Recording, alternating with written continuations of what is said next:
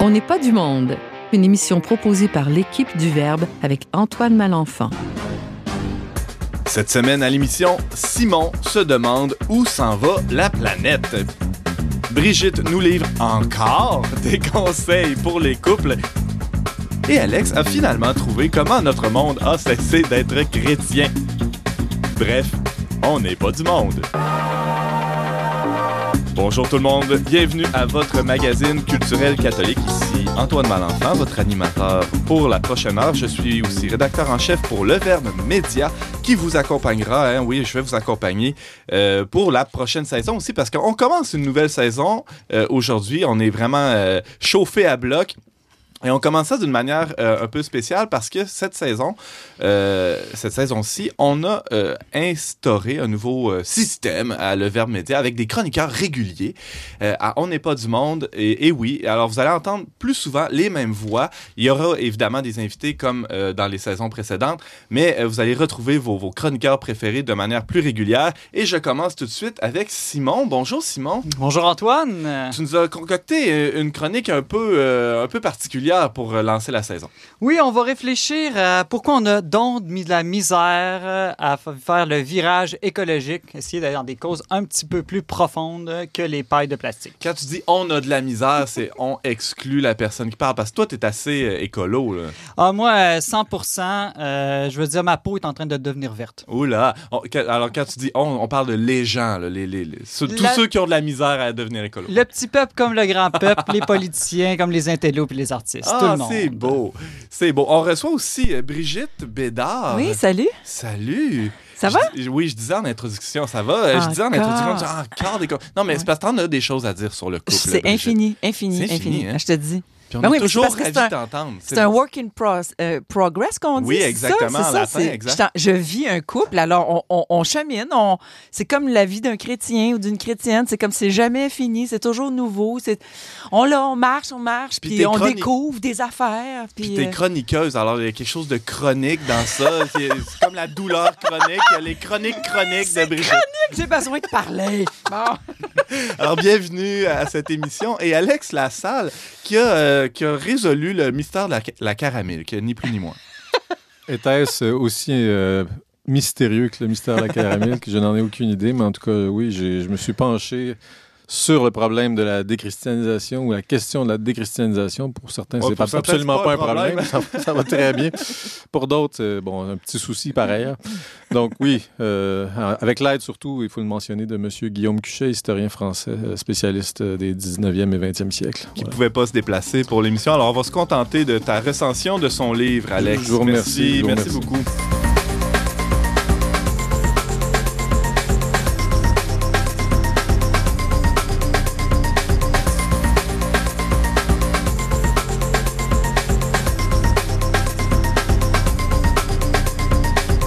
La revue Le Verbe, que vous connaissez certainement, euh, a sorti en juin dernier un numéro spécial sur l'écologie, sur la création, et j'oserais dire sur l'écologie intégrale, euh, qui avait pour thème finalement écologie et spiritualité. C'était un peu les, deux pôles de ce, de ce dossier. Il y avait deux textes que vous pouviez lire, euh, chers auditeurs, dans, dans ces numéros-là, le magazine et la revue, qui étaient signés par Simon Lessard. Alors Simon est aujourd'hui avec nous pour...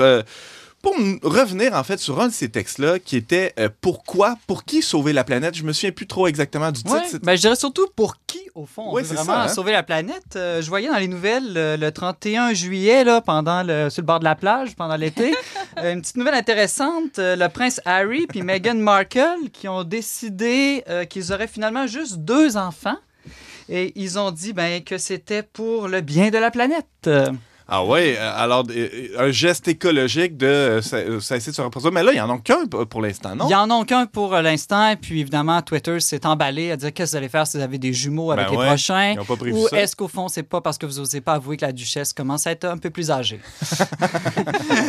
quoi qu'il en soit aussi, euh, plus récemment, il y a la célèbre euh, éco-activiste Greta Thunberg, là, la, celle qui a 16 ans puis qui veut inciter tous les étudiants de faire euh, des grèves euh, écologiques, Ouais. qui est arrivée à New York en bateau en voilier. Un peu plus Euh, tôt, là, ce mois-ci. C'est et- ça, en vue de participer euh, au, prochain euh, sommet de l'ONU sur le, le climat. Et puis qu'elle disait, entre autres, euh, aux médias, euh, Je ne veux pas que vous soyez dans l'espérance, je veux que vous soyez dans la panique. Mhm. Alors, je ne sais pas trop ce que vous en Mon pensez Dieu, autour de la table. Est-ce que vous pensez qu'en faisant moins d'enfants et en suscitant la panique, on va susciter la Mais conversion non. écologique? Mais non, ça, ça veut-tu dire qu'il faut arrêter de faire l'amour? Brigitte, Mon Dieu. tu dis des gros mots en ondes. Mais non. Non, ça veut dire qu'on peut continuer de faire l'amour, mais... euh, Mais sans faire des bébés. Ben là, c'est c'est ce qu'on comprend du discours du, prince Puis Harry. il faut le et- faire en état de panique. Peut-être. ben oui, c'est ça. Alors ça, ça, ça peut poser problème. Eh, mais euh, euh, Simon Lessard, dans ton texte, euh, tu, tu proposais d'aller plus en profondeur, en tout cas, dans- sur, sur, euh, sur la question écologique pour un peu de d'avoir un peu d'air, un peu d'espérance, là, parce que ça peut être angoissant tout ça. Oui, très angoissant. Euh, on- sait aussi qu'il y a le, euh, des, gens même qui proposent d'arrêter d'investir dans les systèmes de santé pour dissimer des, des populations. Euh, donc, on- il y a vraiment une sorte de, Je ris, mais c'est pas de, drôle. là, de phobie à vouloir diminuer la population mondiale, comme si, au fond, l'homme était devenu un cancer pour la planète. Et au fond, on Hein. peut se demander si est-ce que c'est vraiment la planète qu'il faut sauver ou c'est pas l'homme qu'on devrait euh, sauver? Parce que la planète va risque de survivre à toutes sortes de- de- d'activités humaines. Elle va juste s'ajuster. Soyons honnêtes, la planète, peu importe ce qui va arriver, elle va survivre. Elle est faite solide. Elle trouvera peut-être ouais. un autre écosystème. Euh, la question, c'est est-ce que cet écosystème-là va nous servir à nous? hein? Mm. Pour reprendre des mots du pape François, la planète, c'est comme notre maison commune, un écologie, si on veut faire un petit jeu de mots. Euh, donc, euh, à la fin, la maison, elle est là pour nous servir nous, et c'est pas nous qui sommes là pour servir la maison. Mhm. Alors, euh, si je comprends bien, il faudrait replacer ou re-hiérarchiser un peu tout ça en plaçant l'homme au cœur de la conversion écologique? Ben oui, avant de sauver quoi que ce soit ou qui que ce soit, je dirais qu'il faut reconnaître ou hiérarchiser la valeur de ceux qui sont en danger. Euh, par exemple, personne cherche à sauver des virus. Ou euh, personne non plus veut généralement euh, sacrifier sa vie pour gorilles, des dauphins, des vaches ou des rats, sauf ceux qui parfois pensent que ces animaux-là sont plus importants que nous. Euh, bref, si on n'arrive pas à, à sauver la Terre depuis tant d'années alors qu'on en parle, c'est peut-être parce qu'on peine à trouver des raisons de sauver, de- pardon, c'est peut-être parce qu'on peine à trouver des raisons de sauver l'homme qui l'habite. Alors, la, la- la crise, elle est, euh, elle est beaucoup plus large que, bon, il faut sauver la petite rainette euh, d'Amazonie. Exactement. Si tout vient du hasard, euh, comme on, on- on le dit souvent aujourd'hui, ben, le hasard, ça donne pas beaucoup de valeur aux choses. Mm. Euh, quelle, euh, quelle valeur donne le hasard? Euh, par définition, le hasard, c'est l'absence d'intention, de direction, du sens. On vire dans, dans l'absurde. Donc, je dirais que le relativisme ou le nihilisme ambiant est peut-être le premier ennemi à la conversion euh, écologique. Si ma vie humaine a aucun sens, je vois pas pourquoi la vie de 7 milliards d'humains mis ensemble aurait plus de sens. Ouais, ça devient des statistiques, finalement. Ça devient... Oui, Brigitte Bédard. Oui, oui, mais c'est c'est peut-être justement à cause de ça. C'est que parce que la vie n'a pas de sens, parce que la vie n'a pas de but, Mhm. je m'accroche à, à la vie matérielle.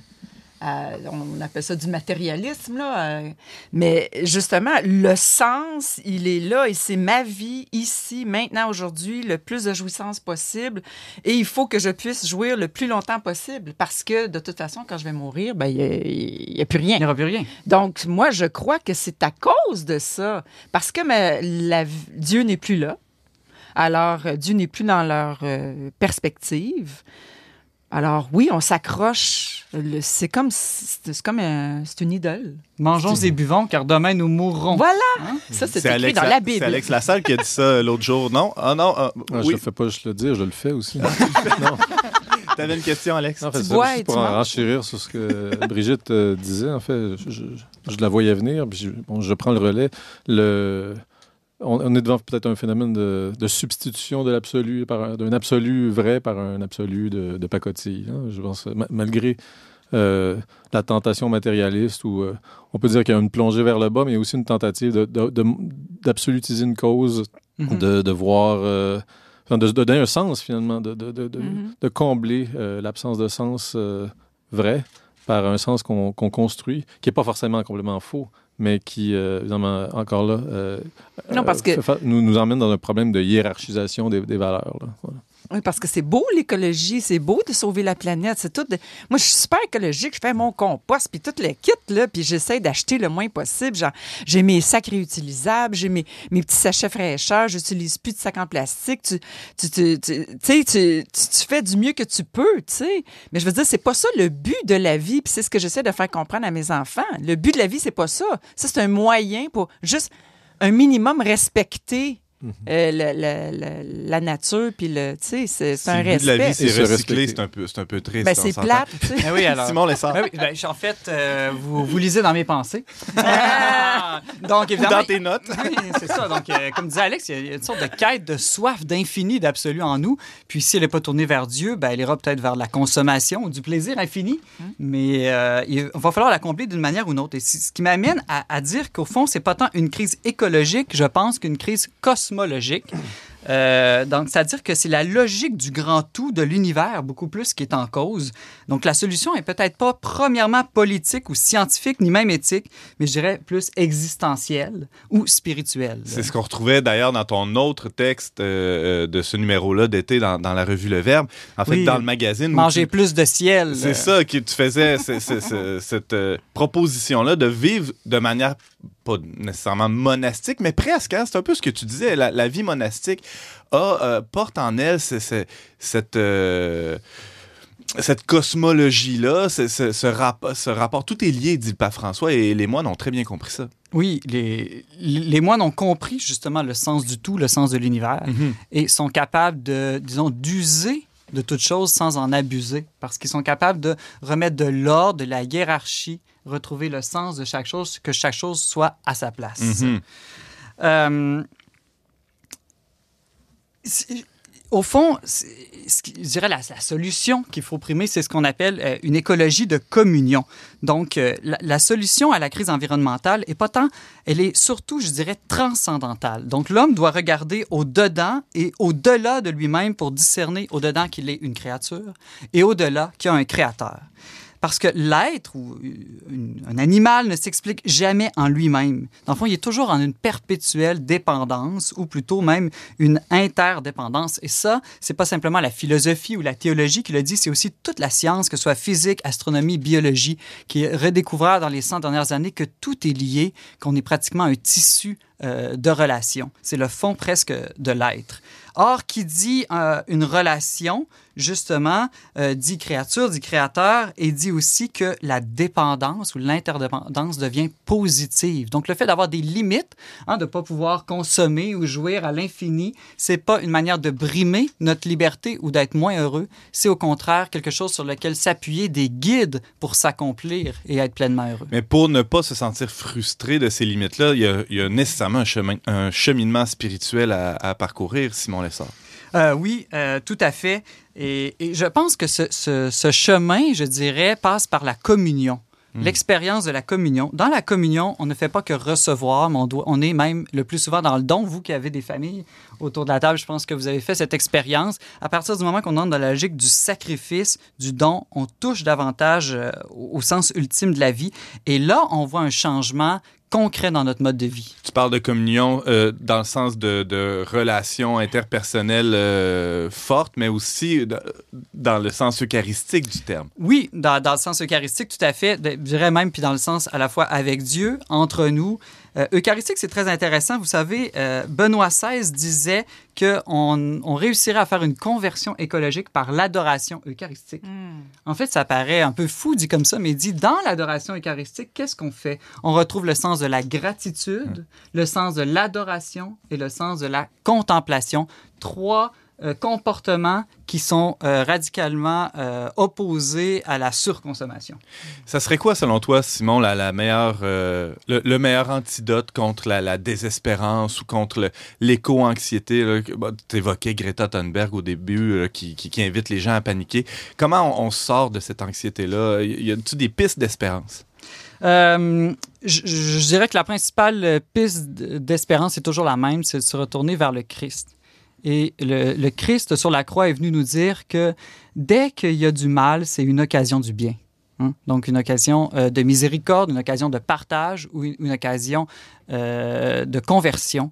Euh, je pense entre autres à Monseigneur Dominique Ré, évêque de Fréjus-Toulon, qui a dit que c'est une chance à saisir la crise écologique actuelle, à saisir peut-être pour la paix dans le monde. Vous savez, quand il y a une guerre dans une Mm. nation, ça fait que tout le monde se serre les coudes, on laisse tomber nos petits différends. Bien il dit, s'il y a une crise mondiale qui touche tous les États, toutes les cultures, ce sera peut-être l'occasion pour que tous les États du monde s'assoient vraiment ensemble, fassent la paix et travaillent enfin ensemble pour le bien commun de l'humanité. Est-ce que l'Église peut avoir un rôle particulier ou les catholiques euh, peuvent avoir un rôle particulier à jouer là-dedans? Euh, tout à fait, un double rôle. D'abord, ce sont des experts, je dirais, euh, en humanité, euh, des experts aussi en vie spirituelle. Et puis, c'est euh, à peu près la seule institution mondiale à l'heure actuelle qui réussit depuis euh, des siècles à rassembler des gens de toutes les cultures euh, dans la paix. Donc oui, elle peut être un phare pour le reste de l'humanité. Et plus précisément, le pape François. Comment il, il- il- il joue ses cartes là, dans, dans cette, dans, dans cette joute?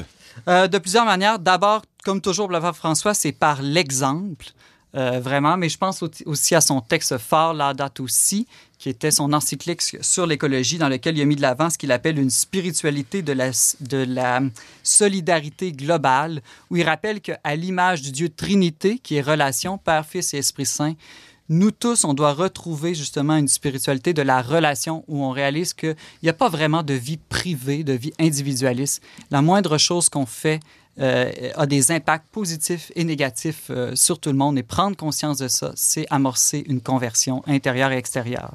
C'est un, un beau programme. En fait, on va euh, garder l'enregistrement de cette émission-là. On va l'envoyer au prince Harry et à Meghan Markle pour euh, peut-être les, les inspirer pour leur, leur future progéniture. Ça, ça pourrait être de, de bons conseils pour eux. C'est une très bonne idée. Tu enverras une photo de ta famille aussi. Ah.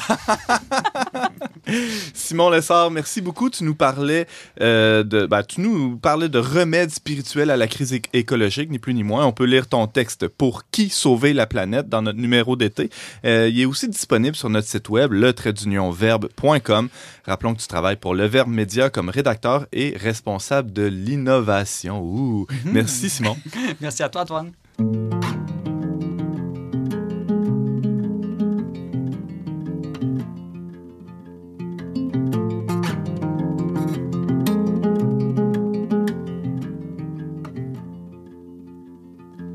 Je t'offre ce cœur battant et ce nerf enfoui dans le sable blanc. Je t'offre ce feu salé, les ombres qui valsent au pouls des marées.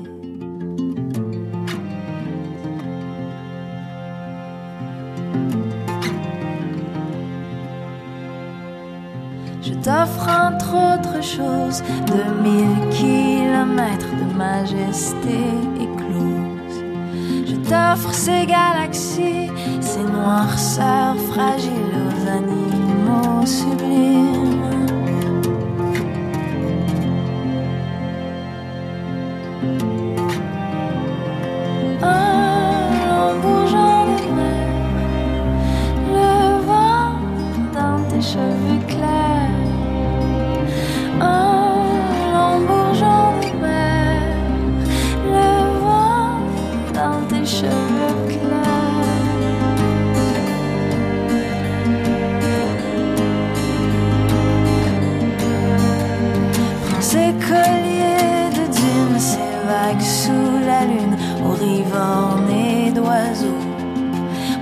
Cette peau d'écume embrassée par la pluie, sais-tu ce que ça vaut? Entre tes mains, le tonnerre, que vas-tu en faire?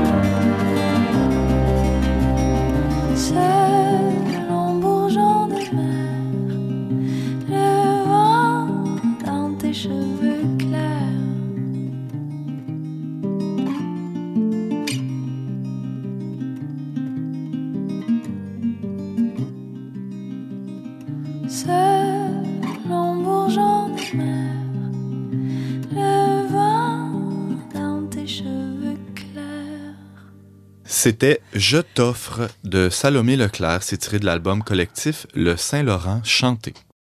Ceux qui suivent Brigitte Bédard sur les réseaux sociaux ont pu constater cet été qu'elle a eu un, un, un petit un, un séjour euh, dans la nature avec sa famille, avec son, Ah! son chéri. Oui. Et c'était. Je ne sais pas s'il y a des gens qui, qui, qui ont vu ces photos-là sans avoir un brin d'envie ou de Oh, sont-tu cute, sont-tu beaux? Ben, en tout cas, moi, c'est c'est le sentiment que j'ai eu en vous voyant. Je en fait, je rendais grâce à Dieu pour tant de, de beauté et de- d'amour qui transparaissait dans des simples photos Facebook. Et oui, Oui. ça se peut. Alors, euh, pourquoi pas ne venir nous en parler de ce si beau couple qui fait l'envie de tous, euh, ce couple chéri d'Amérique, comme le film le dit.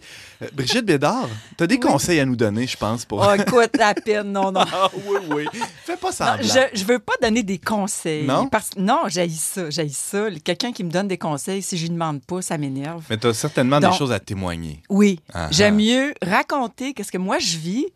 Le monde, vous prenez ce que vous voulez, puis ce que vous trouvez qu'il n'y a pas d'allure, ben vous, vous le prenez pas, puis c'est tout, puis ça finit là. Mais on, on trouve toujours quelque chose d'intéressant dans le témoignage de quelqu'un. Mhm. Hein, Puis cet été, oui, on a passé une semaine dans notre camp de Boiron. Écoute, il y avait une souris, mon Dieu, une chance.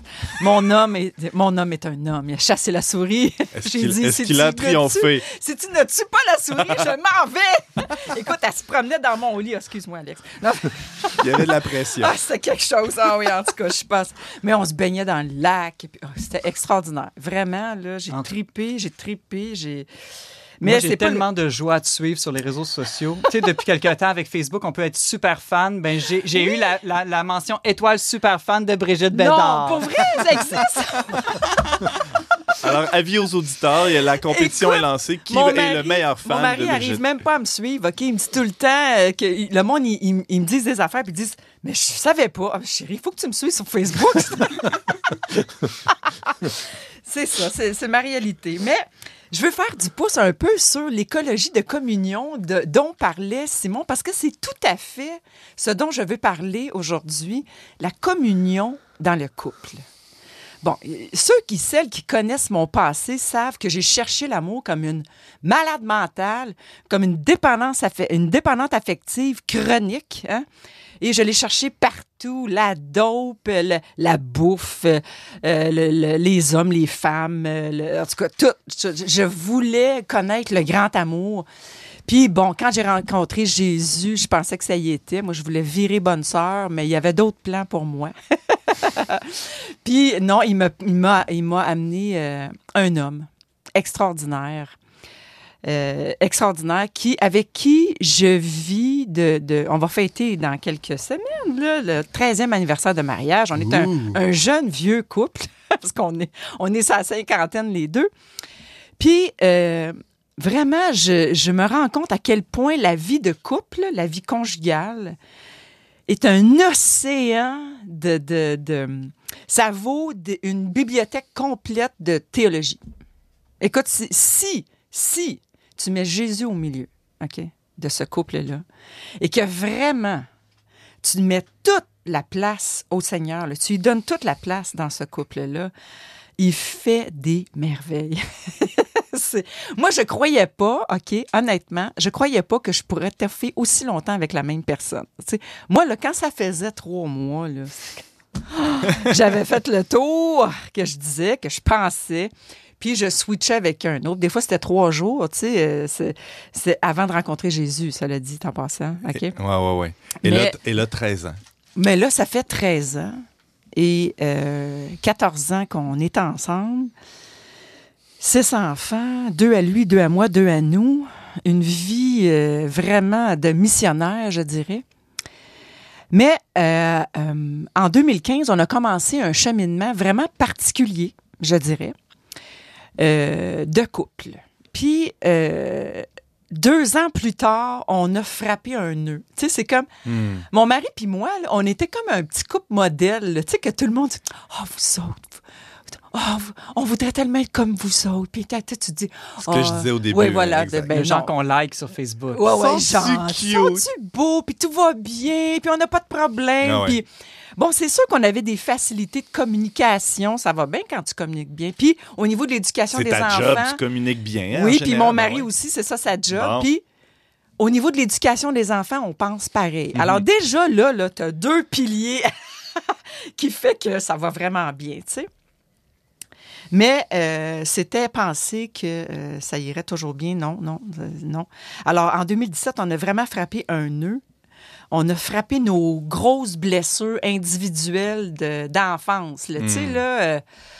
et ça nous a forcé, avec un petit coup de pouce de notre communauté, euh, à mettre la prière de couple au milieu de notre vie.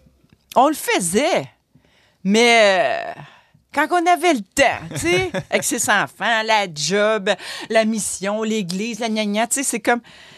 Mais là, c'est devenu on prie ou on meurt. Vital. Comme l'air. Oui, Hmm. si on prie pas ensemble, on va mourir, on va se séparer. On va se séparer. Nous qui s'aimaient tellement. Puis c'est pas parce qu'on s'aimait pas. On n'arrivait plus à se rejoindre. Il n'y avait plus de communion. C'était comme deux. euh, des colocs. Mhm. Des colocs. Comme beaucoup de couples, d'ailleurs, vivent en coloc. Tu ta vie, j'ai ma vie. Ils ont même deux comptes de, de, de, banque séparés, chacun son char.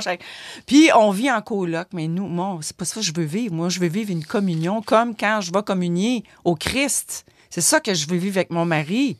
Tu sais, hommes et femmes, il les créa et tous deux ne forment qu'une seule chair. Ben, ça veut dire quelque chose, ça. Je peux pas m'empêcher, de penser aussi au, au, euh, livre de Monseigneur Wallet, Divine Ressemblance, où il fait ce parallèle entre, entre la Sainte Trinité et, euh, et la vocation du, Mm. du, du couple chrétien. Où, finalement, tu le disais au début, euh, Brigitte Bédard, c'est cette communion-là, quand elle est là, c'est- le ciel. On pourrait écrire des, des- des traités de théologie à l'infini. Ouais. On n'arriverait pas à, On n'arrive pas. à définir. Jean-Paul II, dans la théologie du- corps, en parle de cette communion-là. Mhm. Il va très loin au niveau de l'acte sexuel, comment il y a une communion là-dedans, que le lit, c'est l'autel de cette communion. C'est comme, wow, tu sais. Mais je l'avais lu. J'ai tout lu, moi, Jean-Paul II. Mais ça a pris du temps avant que j'ai commencé à lire ça, peut-être en 2008. Mais le temps que ça s'intègre puis que je commence à le vivre, ça a pris des années. Puis ça a pris vraiment une épreuve de couple pour qu'on dise euh, OK, c'est pas dans les livres qu'on va trouver la réponse. Oui, on peut trouver des réponses dans les livres, évidemment. Mais c'est beaucoup plus dans notre relation avec Jésus.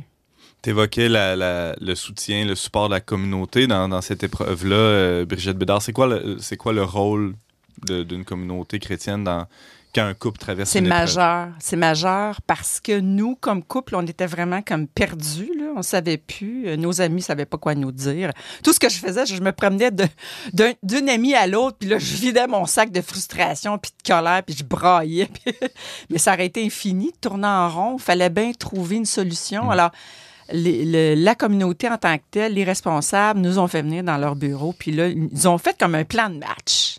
Bon, ben pour cette année, là, vous allez faire ça. Vous allez faire la prière, de, on vous amène faire une retraite de couple. Et puis là, vous allez voir une, euh, une psychologue de couple.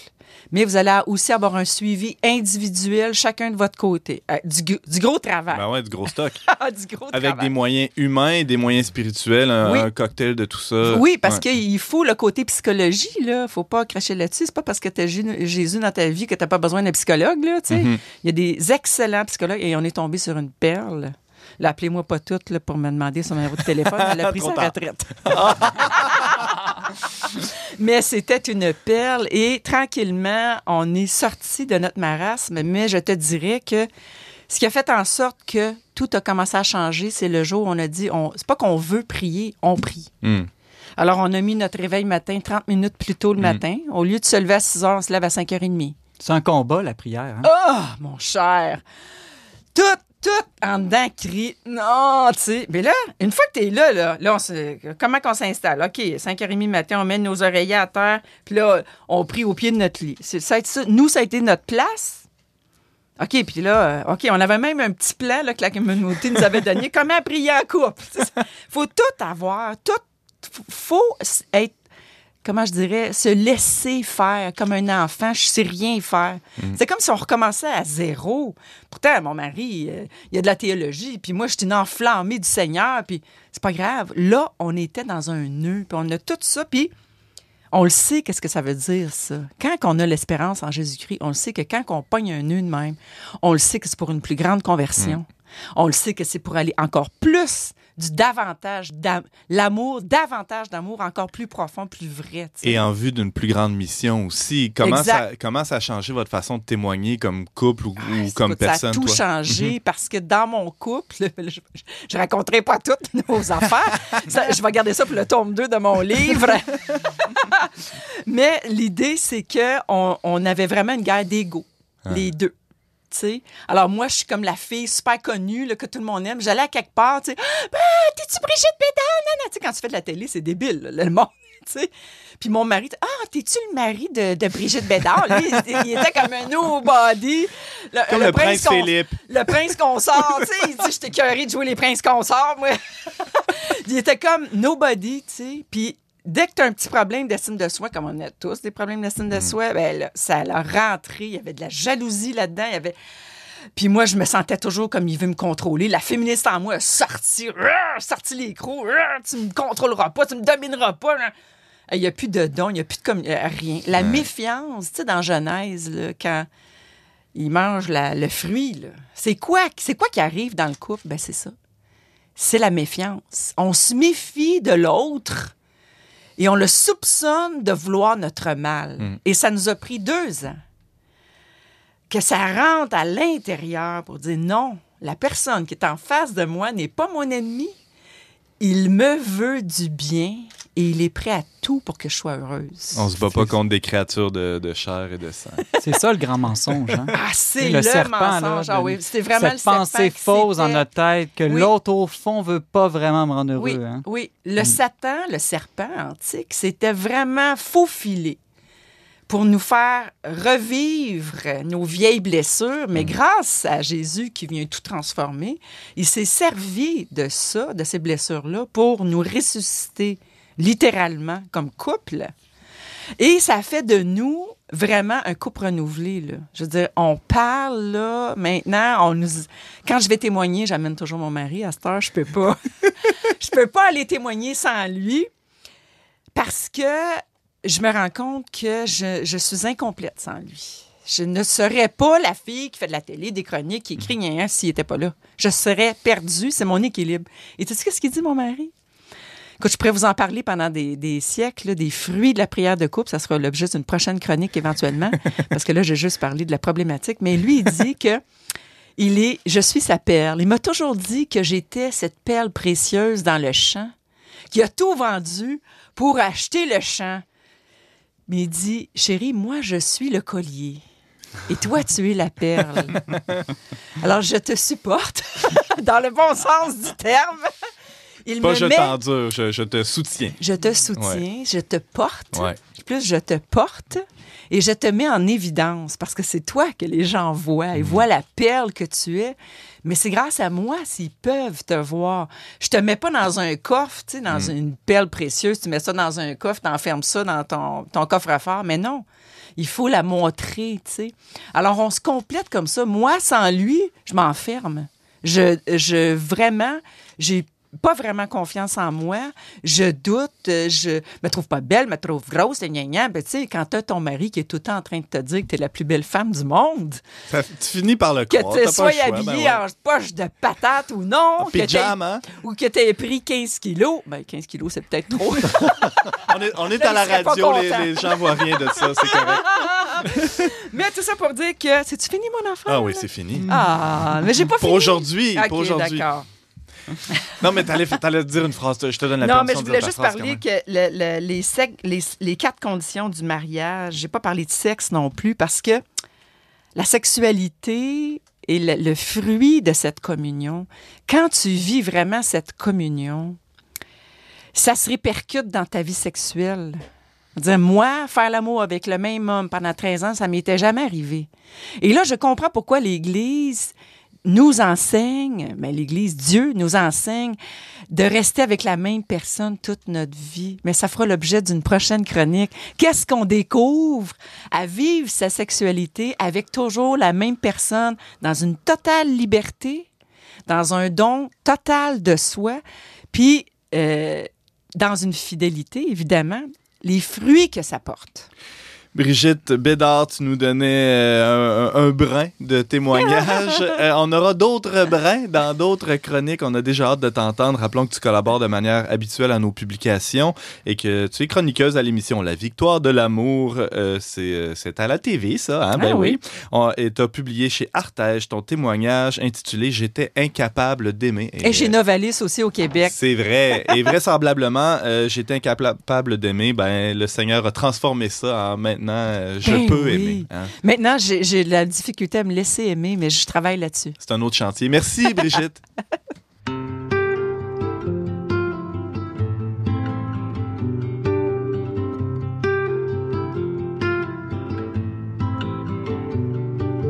While you were young, let your poor heart break. It's a beautiful morning to throw away. While you were young, let your judgment sway. There are things you'll get wrong, everyone does the same. The trouble you made and all your mistakes. If it makes your life hard, you change. Let your hours go to waste, let your night turn to day. It's too late to go home, so just stay. I hope we'll all be old someday.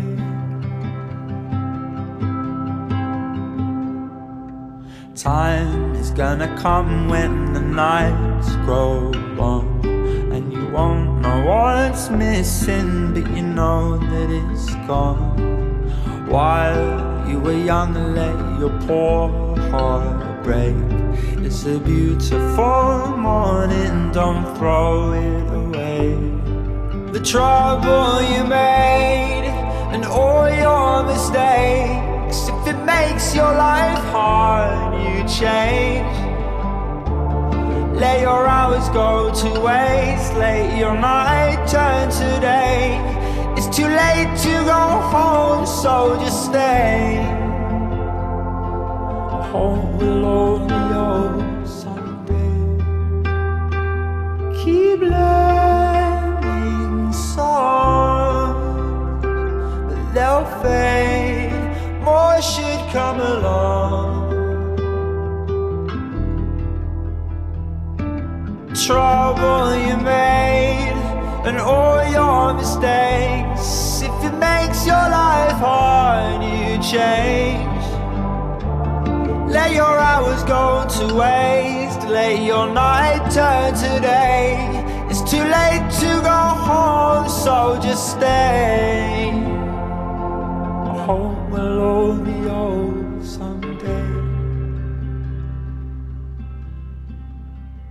Vous êtes toujours avec Antoine Malenfant au micro d'On n'est pas du monde. On vient d'écouter While You Are Young de Charlie Cunningham. C'est tiré de son album Lines. Assez régulièrement, dans les médias, on nous sert euh, des sondages et certains de ces sondages portent sur la question religieuse et certains de ces sondages sur les questions religieuses portent sur le, la baisse du taux euh, de, pratique de nos contemporains. Euh, je me souviens entre autres l'an passé, il y en avait un sur le, nombre de baptêmes qui diminue assez régulièrement. Bon, et les, ecclésiastiques sont appelés à se prononcer là-dessus, à commenter le déclin. Et on, on peut euh, parfois être découragé de ça si on est croyant ou ne pas trop savoir euh, euh, si c'est vrai, si c'est exagéré. On voit que bon, il y a à peu près tout le temps un peu les mêmes têtes blanches à l'église pour ceux qui, qui fréquentent la paroisse. Pour aller un peu plus en profondeur sur ces questions-là, est-ce que le monde cesse d'être chrétien? L'est-il de moins en moins? Alex Lassalle, t'as lu un livre. tu fais ça, toi, lire des livres? De temps en temps, ça m'arrive. Et cet été, euh, ça m'est arrivé. Donc, j'ai lu Comment notre monde a cessé d'être chrétien, Anatomie d'un effondrement, un ouvrage paru euh, au Seuil en 2018, euh, écrit par l'historien Guillaume Cuchet. Donc, euh, un ouvrage qui m'a alimenté ma réflexion de, de- de façon considérable. Je suis euh, agent de pastoral. Je travaille donc sur, sur- sur le terrain pastoral en Église depuis un certain nombre d'années déjà. Je suis confronté à, à la réalité euh, douloureuse d'une Église euh, déclinante Euh, Alors, c'est pas un mythe, tu, tu le constates, tu le touches du doigt, ça, dans, dans ton milieu. et, et- et non seulement je, je- je le vois, mais on peut dire que ça m'a, pendant un certain temps, en tout cas, fortement affligé, comme euh, euh, converti, euh, qui découvre le christianisme à, à la mi-vingtaine, qui entre en église, qui, qui, qui découvre toutes les joies de, de, de- de la vie de chrétien, mais qui aussi se trouve confronté aux, aux douleurs de, du corps mystique, du corps de l'Église, qui, euh, ni plus ni moins, pour dire, se, se décompose. Donc, euh, on peut porter cette peine, on peut porter cette douleur. Je sais, pour avoir écrit un article il y a quelques années qui touchait au sujet, et pour avoir lu les commentaires, donc des gens, euh, avoir entendu les commentaires des gens à, à propos de cet article, c'est une douleur aussi qui est, qui est partagée. hein. Combien de, de- de Québécois ont, ont- ont vécu la fermeture de leur paroisse? Mm. ont vécu... Donc, ce sont des choses euh, qui se vivent au quotidien. On, on avait la nouvelle, je pense, en fin de semaine, euh, au début, on est euh, de la fermeture définitive de l'église Saint-Sacrement à Québec. Qui est Euh, une très grande, voilà. très grosse église ouais, au cœur de la ville. donc, toujours est-il que, bon, c'est ça. C'est un, c'est un, c'est un moment de l'histoire du christianisme que, que nous traversons. Et euh, je voulais comprendre, en fait, euh, d'une certaine façon, pourquoi nous en étions arrivés là, en me penchant sur euh, l'origine immédiate, on peut dire, de, de, de, de cet euh, effondrement qui s'est produit dans les années 60. Et c'est là que le livre de Guillaume Cuchet devient intéressant. Euh, le propos de l'historien est précisément d'examiner euh, les causes du décrochage massif de la pratique qui a eu lieu dans les années 60 euh, dans une bonne partie des, des pa- des pays occidentaux. C'est vrai pour la France. Guillaume Cuchet travaille comme historien français sur le cas français, mais il y a de nombreux parallèles qui peuvent être faits avec le Québec. Alex Lassalle, tu évoques les causes au pluriel. Il y a une tentation, en tout cas assez fréquente euh, chez plusieurs croyants. Moi-même, j'y succombe régulièrement à cette tentation, qui est de chercher à identifier un coupable. euh, ou une cause coupable de ce déclin-là? Est-ce que c'est Vatican II? Est-ce que c'est euh, l'encyclique Humanité sur, euh, qui, qui, mettait, qui remettait clairement la, doctrine de l'Église sur, sur la vie conjugale et ses fruits? Je pense, en tout cas, je crois comprendre que Guillaume Cuchet évite euh, ce- cet écueil de, de la, la, la mono, euh, la- l'analyse monofactorielle. Oui, si il est, peux il dire. est- il est très clair, effectivement. euh, on est devant un, un phénomène multifactoriel. Alors, il ne s'agit pas de trouver l'explication simple, puis ensuite de ça, de, avoir trouvé finalement son bouc émissaire et de Uh-huh. pouvoir le lapider à, à souhait. On est devant un phénomène historique complexe. On peut dire que la, thèse euh, de Cuchet a, trois volets, euh, même s'il se concentre davantage sur un de ces aspects pour euh, en voir justement toutes les conséquences. Je parle de trois volets. À toute fin de son livre, euh, Cuchet rappelle très clairement que la cause principale, on peut dire, le générateur de cette crise religieuse, de cette baisse de la pratique religieuse, est à, est à trouver du côté finalement de l'évolution socioculturelle de l'Occident. L'Occident qui a traversé euh, une phase de mutation euh, culturelle, sociale, morale, euh, très profonde dans les années 50, 60, 70. Et c'est clair que c'est dans ce contexte général qu'il faut situer le phénomène religieux de la baisse de la pratique. On parle de quoi? De l'urbanisation, de la montée de la société de consommation? Qu'est-ce qu'il identifie? euh, Ouais, Cuchet? tout- tout- tout- toutes ces réponses, euh, l'émergence, par exemple, de la culture médiatique, en particulier une culture médiatique qui vise euh, les jeunes, la, la- prolongation de, l'espérance de vie aussi, qui a quand même donné, qui a changé le rapport à, la mort. Euh, la prospérité inédite, on a connu euh, dans les 50 dernières années en Occident une prospérité jamais vue euh, euh, de toute l'histoire de l'humanité. Euh, et des masses d'hommes et de femmes ont, ont eu accès à des masses de biens comme, comme jamais auparavant. ouais, parce que qu'à Versailles, on vive de cette manière-là, c'est une chose, mais Ouais. que qu'il y ait justement un, un bien un bien-être matériel assez répandu, ça, ça c'en est une autre. Un autre phénomène, ça a été aussi euh, les réformes euh, éducatives qui ont eu lieu. Parce qu'il y en a eu dans- Mm. en France dans les années 60, au Québec aussi. Évidemment, euh, au Québec, il y a un, facteur particulier qui est la l'étatisation, pardon, la décléricalisation de toutes sortes de services sociaux, Ouais. dont l'éducation. Ça fait que finalement, la jeunesse a commencé à passer massivement par une passerelle qui était plus celle de l'Église pour, pour se donner une conscience du monde, puis un rapport au monde euh, utile pour le, reste de leur vie. Donc, tous ces facteurs euh, entrent euh, dans l'équation de cette mutation culturelle. Mais ce qui intéresse Guillaume Cuchet dans son livre, c'est euh, davantage de voir ce qui s'est passé à l'interne. Donc, à l'intérieur de la communauté ecclésiale, que s'est-il passé qui a pu aussi contribuer à ce décrochage?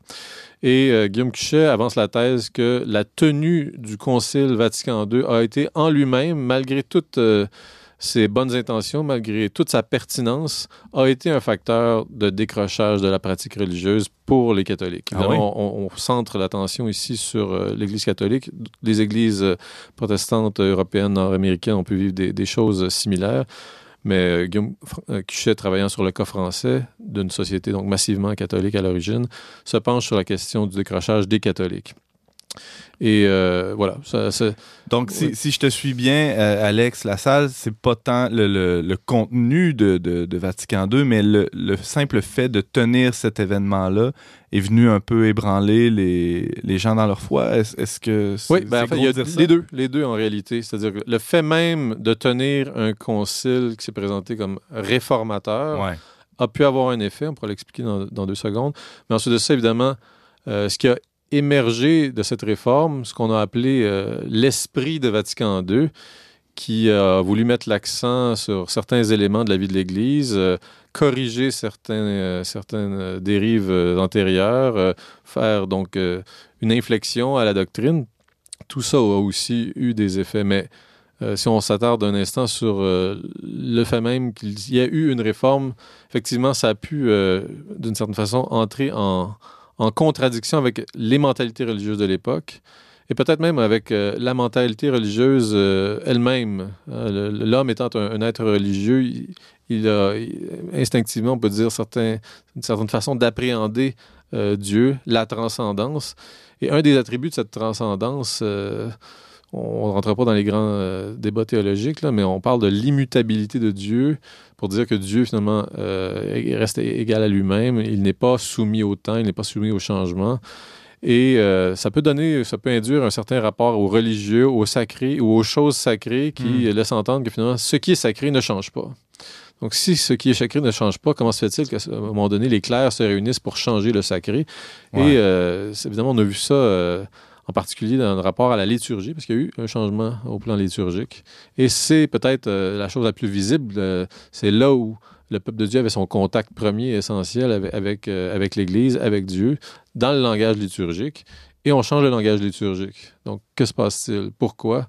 Ça a pu créer une certaine commotion. Ça, a certainement heurté des sensibilités. Il y a des témoignages populaires, mais aussi de, grands intellectuels, hein, comme Étienne Gilson, euh, qui euh, ont, ont manifesté euh, leur, leur désarroi, en fait, Mhm. devant ces, ces- ces modifications qui ont eu cours, des modifications majeures, on n'a pas besoin de les rappeler, là, mais peut-être une seule. le- le- la- on a adopté les langues vernaculaires au lieu de...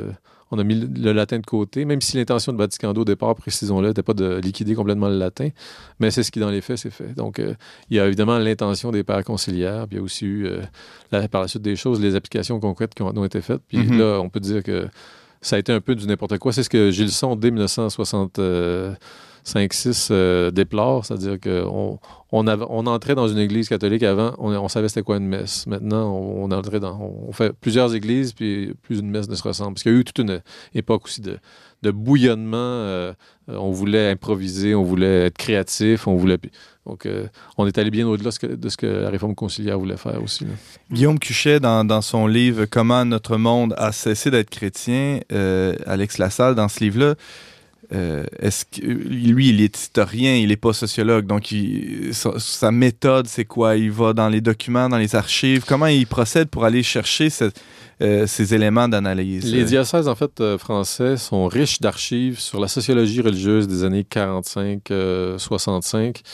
Euh, parce qu'à l'époque, euh, un, un- prêtre, euh, le Shannon Boulard, était devenu euh, monsieur, monsieur sociologie religieuse dans l'Église, ni plus ni moins, et euh, a eu aussi tout un réseau de collaborateurs. Et c'est sur euh, la documentation, documentation laissée par euh, ce chanoine et ses collaborateurs que, que, que- que Guillaume Cuchet s'est penché pour euh, finalement euh, remettre euh, le, le problème à plat, réexaminer la question et euh, finalement amener, euh, je parlais de trois éléments, trois volets à sa thèse.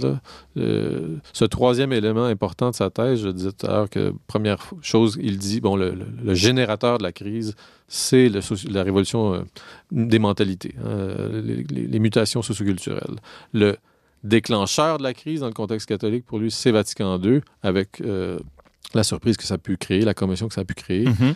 Et, mais le troisième aspect, c'est de dire effectivement, si c'est Vatican II qui est déclencheur, ce, n'est ni Humanité, ni euh, mai 68, qui sont des événements qui ont été, on peut dire, très bruyants ou qui ont fait beaucoup de bruit en 1968, trois ans après la fin du Concile, et qui ont euh, attiré l'attention des commentateurs de l'époque, peut-être plus que la fin d'un Concile qui se finit dans, Ouais, dans, ouais, ouais. dans la solennité, calmement, en lisant des déclarations euh, euh, pour, pour appeler l'humanité au dialogue, etc. C'était pas quelque chose donc euh, qui pouvait euh, peut-être attirer l'attention des commentateurs. Et même le chanoine Boulard qui, a fait ses recherches a dû faire un effort parce que c'était pas évident au départ de, de penser que les choses allaient changer et qu'elles allaient changer à partir de Vatican II. Lui avait fait des, des statistiques de 45 à 65 qui montraient la, la stabilité relative des courbes de pratique. Donc, on avait une France religieuse qui pra- pratiquait inégalement selon les régions, mais qui, dans l'ensemble, pratiquait également. C'était stable, ouais. Stable. Mhm. Euh, après 65, les choses commencent à se, à se, à se précipiter. Puis c'est à la fin des années 60 qu'on lui- qu'on le sollicite de nouveau pour qu'il vienne euh, faire le constat, finalement. Oui. Brigitte. J'avais une question parce que, dans le fond, tous ces changements-là, même au niveau liturgique, tout ça, le fait de, ne, de parler français Oui. dans une messe, ça aurait dû euh, garder les gens là, euh, sur place, au lieu. Mais non, ça a fait l'effet contraire. Alors, euh, est-ce que dans le fond, euh, est-ce que c'est, ce sont les gens qui n'avaient pas vé- véritablement rencontré Jésus-Christ, qui n'avaient pas véritablement de relation personnelle avec Dieu, qui sont, ont quitté parce qu'ils y allaient par obligation ou par tradition ou dans le fond ça a été un bien peut-être? Ben, euh, il y aurait en fait, je m'aperçois, euh, toute une chronique à faire sur un seul euh, élément apporté par Guillaume un, seul élément explicatif, qui est la fin de la prédication sur les fins dernières. Au moment de Vatican II, on change le ton, on change les thèmes aussi du discours ecclésial. Il y a une des choses qui passe aux oubliettes, ni plus ni moins, qui passe à la trappe, c'est ce rapport aux fins dernières, donc ce qu'on appelle le- le- la destinée ultime de l'être humain, soit le paradis, soit l'enfer, à travers euh, le jugement dernier le purgatoire. Tout cet attirail théologique qui veut... Qui avait une place assez importante, Qui avait une place dans, dans les importante sermons avant. et qui avait oui. aussi une conséquence importante sur la mais on conscience faisait peur religieuse au monde. Ben. Voilà. Il y, avait, il, y a eu une dérive qui s'appelle, finalement, ce, ce que les historiens ont appelé la, la pastorale de la peur. Mais je pense qu'on on pourrait y revenir éventuellement sur ce sujet-là. Ça Mm. mérite euh, un bon 15 minutes à lui tout seul. Mais, Alors, en, a- en attendant l'eschatologie, Alex Lassalle, on, Oui. on te remercie pour cette chronique sur euh, comment notre monde a cessé d'être chrétien. C'est signé par Guillaume Cuchet, c'est paru euh, en 2018 au Seuil. Merci Alex, on peut te lire assez régulièrement euh, dans le Verbe et, euh, et, sur le. Bye. Bye. bye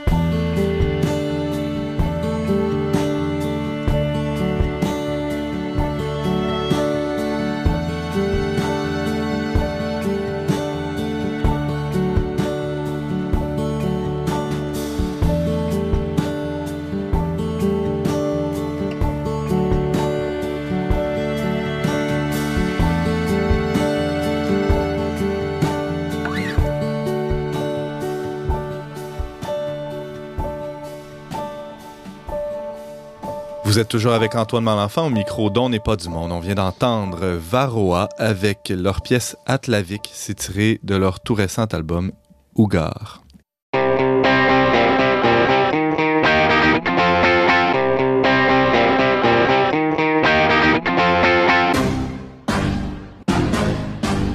Cette semaine, Simon Lessard se demandait où s'en va le monde, où s'en va la planète. Plutôt, euh, Brigitte Bédard nous livrait ses euh, quelques conseils, mais surtout un, témoignage sur sa vie de couple et spécialement sur euh, les épreuves des dernières années. Alex Lassalle nous faisait découvrir le livre de Guillaume Cuchet intitulé Comment notre monde a cessé d'être chrétien, paru au Seuil en 2018. Merci beaucoup d'avoir été avec nous aujourd'hui et on se retrouve la semaine prochaine pour une nouvelle émission dont n'est pas du monde. Aux choix musicaux, James Langlois, à la réalisation technique, Valérian Fournier, à l'animation, Antoine Malenfant. Cette émission a été enregistrée dans les studios de Radio-VM. On remercie le Fonds Roland Leclerc pour son soutien financier.